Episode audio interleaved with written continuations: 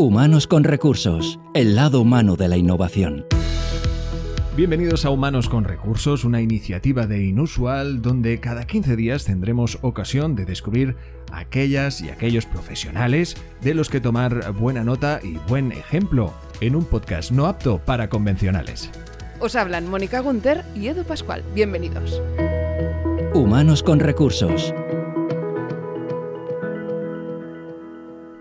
Y como siempre en Humanos con Recursos abrimos el espacio de la entrevista hoy para pues dar paso a esos profesionales que nos inspiran, a esos profesionales que, que, tratan, que gestionan el talento y las personas, que son lo esencial, como siempre defendemos aquí en las compañías. Hoy con nosotros Javier Azorín, responsable de Desarrollo, Talento y Cultura de Iberdrola. Javier, ¿cómo estás? Bienvenido. Muy bien, muchas gracias Edu. Oye, muchas gracias por acompañarnos. Hoy tendremos ocasión, pues precisamente de ver, pues tu responsabilidad detrás, pues precisamente de este desarrollo del talento y de la cultura de Iberdrola hoy en día, cómo ha cambiado esto, cómo ha evolucionado y cómo tenemos ocasión también de ir uh, viéndolo en, en, todas las uh, compañías y en todos los profesionales que, como comentábamos anteriormente, vienen aquí a, a, contarnos, evidentemente, sus quehaceres y sus idas y venidas, evidentemente, en una tarea que no es para nada fácil, imagino, Javier. Así que, de alguna forma, me gustaría hablar vamos a hablar de, del talento existente, luego hablaremos del talento futuro.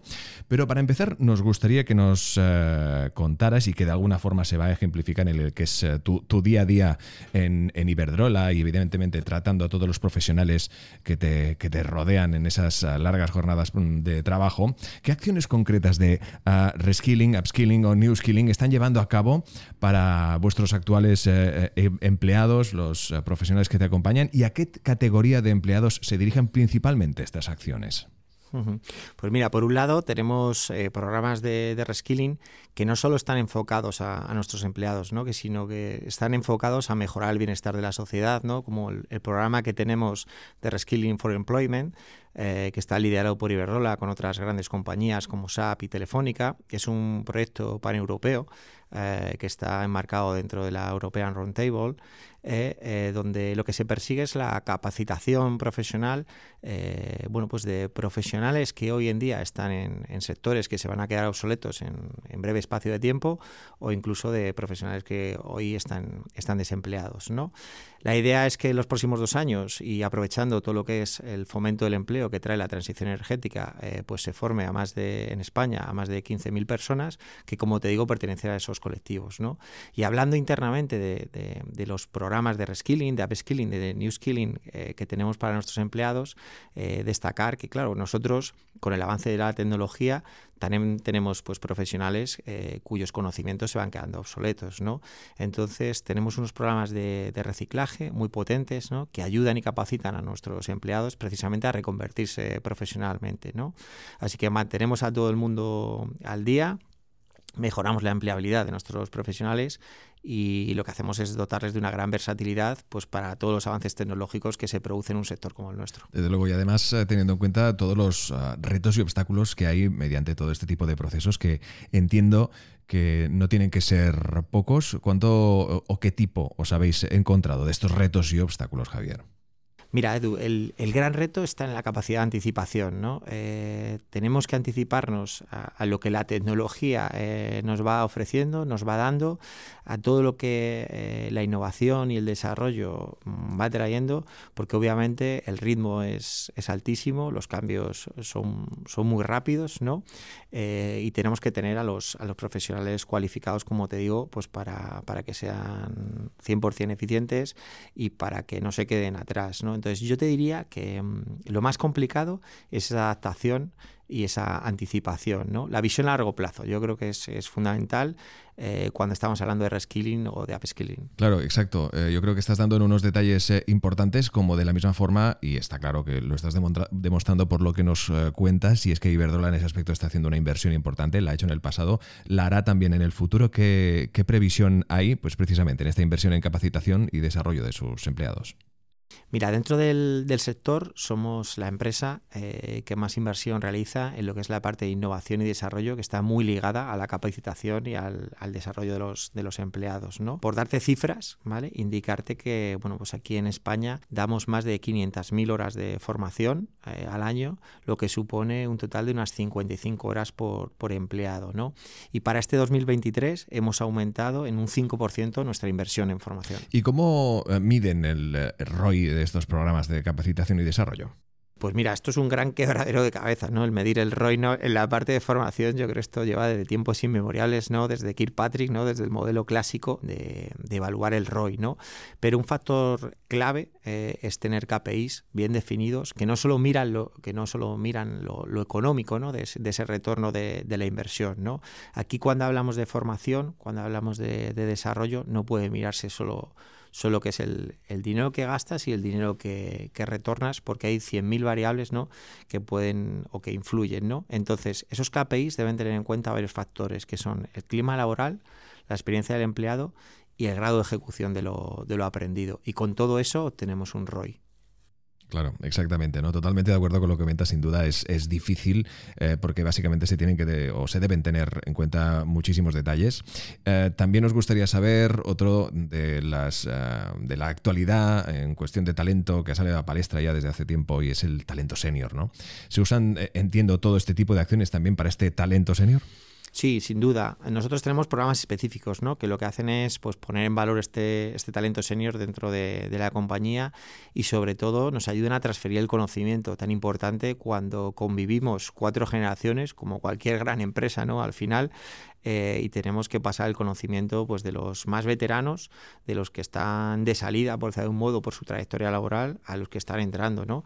Entonces, al final, el establecer programas y acciones que confieran o que puedan transferir, mejor dicho, que puedan transferir ese conocimiento es, es fundamental. ¿no?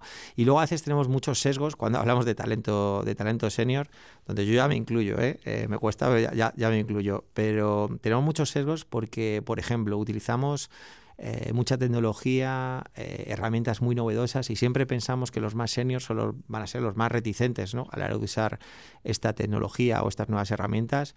Y la verdad que cuando nosotros hace años empezamos a usar, por ejemplo, la realidad virtual, fueron los que mejor la cogieron. ¿no? Entonces yo invitaría a todo el mundo a dejar de lado estos sesgos que tenemos sobre, sobre las personas de que hoy denominamos como talento senior. Desde luego, hablabas de la realidad virtual, de la inteligencia artificial ya muy presente también en las compañías, que entiendo que de alguna forma también impacta en todos estos ah, procesos.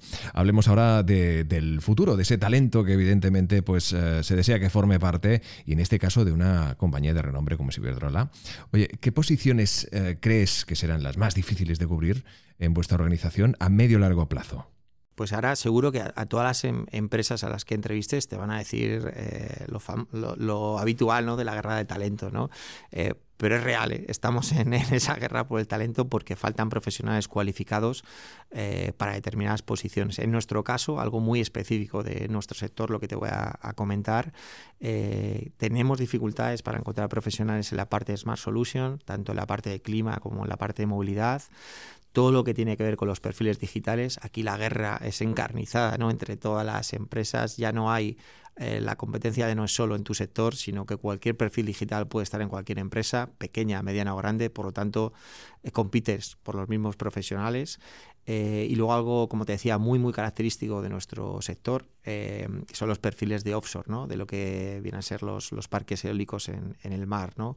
que es un perfil muy demandado, muy especializado y que realmente está costando mucho encontrarlo en el mercado y bueno, pues tenemos que saber qué es lo que se está necesitando, qué competencias profesionales son las que se van a necesitar a medio y largo plazo. Y para nosotros es fundamental también escuchar a los empleados ¿no? en esta identificación de competencias. Así que a través de la metodología de Focus Group, ¿vale? Em, eh, consultamos a nuestros propios empleados qué es lo que van a necesitar de aquí a, a, unos años para cumplir con los objetivos que se le marcan y que, como te digo, vienen derivados del plan, del plan estratégico.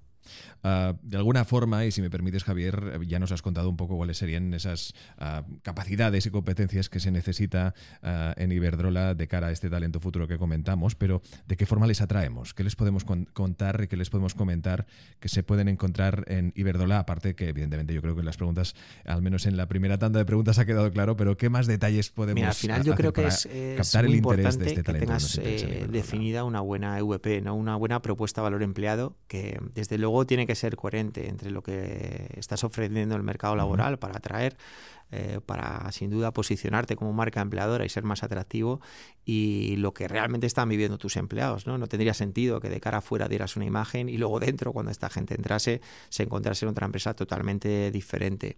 Nosotros apostamos y nuestra marca empleadora apuesta eh, por la innovación, por el desarrollo, por los proyectos tecnológicos basados en las energías renovables. Eh, por lo tanto, nuestra bandera siempre es que somos una, empresa verde y también por la conciliación y el cuidado de las personas. Eh, ahora mismo y sobre todo tras la pandemia, yo creo que los intereses personales en todos eh, han cambiado y esto afecta obviamente al ámbito profesional y creo que mm, la flexibilidad no solo el teletrabajo, pero la flexibilidad en general y el cuidar de tus empleados y el velar porque lleguen a conciliar eh, lo que es el ámbito profesional con el personal es fundamental y esto es lo que nos hace, creo que, muy atractivos dentro del mercado laboral. Claro, exactamente, ¿no? Hablamos de, esa, de esos retos, eh, de esos objetivos, de esa formación que implican un crecimiento a nivel profesional y luego el crecimiento a nivel personal sobre los valores muy marcados, como bien nos comenta Javier Azorín de, de Iberdrola. Eh, y ya para terminar, nos gustaría saber también em, cómo retener, porque entiendo que cada vez tiene que ser más difícil, ¿no? Porque todas las compañías tienen propuestas eh, muy atractivas y evidentemente, pues para un profesional que, que desea tener nuevos retos, entiendo que tiene que ser difícil. Cuando digo retener, esto suena un poco casi a secuestro, me refiero a, invitar. Justo, Edu, nos gusta hablar, y tú lo sabes, ¿no? de fidelizar talento, porque efectivamente el, poder de la palabra es muy fuerte y retener suena a tener trabajadores a la fuerza y ni muchísimo menos. Aquí de lo que se trata es de que tus empleados, tus colaboradores se quieran quedar, ¿no? ¿Y por qué se quieren quedar? ¿no? Eso es lo que tienes que, analizar, ¿no? Eh, al final eh, los empleados eh, tienen características diferentes, intereses diferentes, pero tiene que haber un nexo común, ¿no? Y la experiencia empleado es el nexo común, es decir, la gente tiene que sentirse reconocida, tiene que sentirse desarrollada y tiene que sentirse querida, ¿no? Y esto es lo que nosotros queremos para nuestros empleados, para que ellos luego finalmente elijan quedarse con nosotros. No podíamos estar más de acuerdo con nuestro invitado de hoy con eso del poder de la palabra, algo que defendemos a capa y espada, y es que el poder de la palabra es la palabra que humaniza y que evidentemente trata con personas, personas con talentos maravillosos que eh, pues eh, llevan a estas compañías, grandes compañías como Iberdrola, donde eh, evidentemente deben estar. Hoy con nosotros Javier Azorín, responsable de Desarrollo, Talento y Cultura de Iberdrola muchísimas gracias por acompañarnos. Muchísimas gracias, Edu.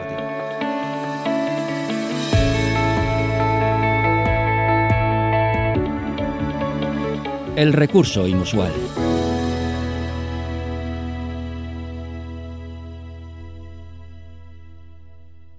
Como bien sabéis, en la recta final de cada uno de los capítulos de Humanos con Recursos, eh, pues precisamente es lo que hacemos, dar recursos, en este caso inusuales, como siempre de la mano de Mónica Gunter. Dime, Mónica, ¿qué nos traes hoy? Hoy vuelvo a traerte un libro, sabes que me gusta mucho y, además he descubierto últimamente eh, pues la filosofía estoica y, la verdad es que me ha aficionado y me gusta. Oye, qué maravilla. Y me, eh, mira, he pensado, pues es un buen recurso inusual para compartir con todos los oyentes que, tenemos em, y en concreto te voy a recomendar un libro que lo que hace es quizás una introducción al estoicismo de una manera eh, amena, fácil y sencilla. ¿eh? Porque quizás ponerse... Un poco para los no iniciados, para entendernos. Exactamente, o sea, para entender de, qué va el tema, ¿no? Eh, sin tener que ponerse a leer pues, obras de Séneca, de Epíteto de Marco Aurelio, pues que quizás serían para un paso más allá, ¿no? Mejor una introducción un poco liviana y, fácil, fácil de, comprender. Em, el estoicismo, ¿tú sabes, tienes idea más o menos de qué es lo que es? ¿De dónde ah, viene creo, esto del creo, creo que tiene que ver más en poner en valor quizá los bienes no materiales por encima de los materiales y evidentemente consiguiendo así una felicidad plena. Puede ser más o menos. Más o menos, puede ser, sí, sí, sí. por ahí, ¿no? Exacto. Dice, hay una frase que he leído que me gusta mucho, ¿no? Que es el valor de la razón para sobrellevar el caos, el caos en el que vivimos actualmente. Sí, la verdad es que es constante. ¿eh? Yo ya no escucho las noticias solo por eso. pues mira, em, eres un estoico. El estoicismo es una escuela filosófica que, nació hace muchísimos años, ¿no? Eh, a principios del siglo III antes de Cristo, imagínate, eh, la fundó Zenón de Citio y em, es un filósofo, un filósofo que nació en Chipre, que sobrevivió a un naufragio, que perdió en ese naufragio todo lo que poseía, todo lo que tenía y bueno, llegó a Atenas y ofrecía sus lecciones, su sabiduría en público, pero como era extranjero, pues allí no, no podía participar en la política de la ciudad, ¿no? Em, y, él fue el fundador de este estoicismo que em, ahora, ahora ha vuelto a coger pues volada, ¿no? Eh, ¿Por qué? Pues porque sirve como recurso para mantenernos eh, estables en este mundo tan cambiante ¿no? y, tan caótico em, como, como es el que tenemos actualmente en ocasiones, ¿no? Bien, pues el libro que os recomiendo y que aborda este estoicismo, mm, esta iniciación al estoicismo, eh, se titula Siempre en pie. El subtítulo es Cómo el estoicismo puede ayudarte a alcanzar la felicidad imperturbable. Eh, lo ha escrito Pepe García y en él, eh, pues aparte de hacernos una introducción sobre qué es el estoicismo y cómo podemos aplicar esta sabiduría antigua de los estoicos a los problemas cotidianos que tenemos a día de hoy, pues eh, también nos, nos da mm, respuestas a muchas otras preguntas, preguntas que se hicieron en un día, pues grandes filósofos de la historia como Seneca, como decíamos, como Marco Aurelio, ¿no? etcétera. Em, también tiene una serie de ejercicios, aparte de esas ideas, ejercicios que nos ayudarán, por ejemplo, a acabar con otro de los grandes males que tenemos hoy en día, como es la procrastinación. Cierto, exacto. Perder el tiempo, como lo, perdemos. Nos enganchamos a una cosa, vamos mirando una cosa, saltamos de una cosa a otra en las redes sociales. Esto es terrible. En Internet, claro. Y, eso impide centrarnos en lo que de verdad nos importa, nos está quitando tiempo y recursos, ¿no? Ah, bueno, pues aquí encontraremos ejercicios para entrenar eso, para entrenar nuestra atención plena, eh, para ser más conscientes de de, nuestra razón, ¿no?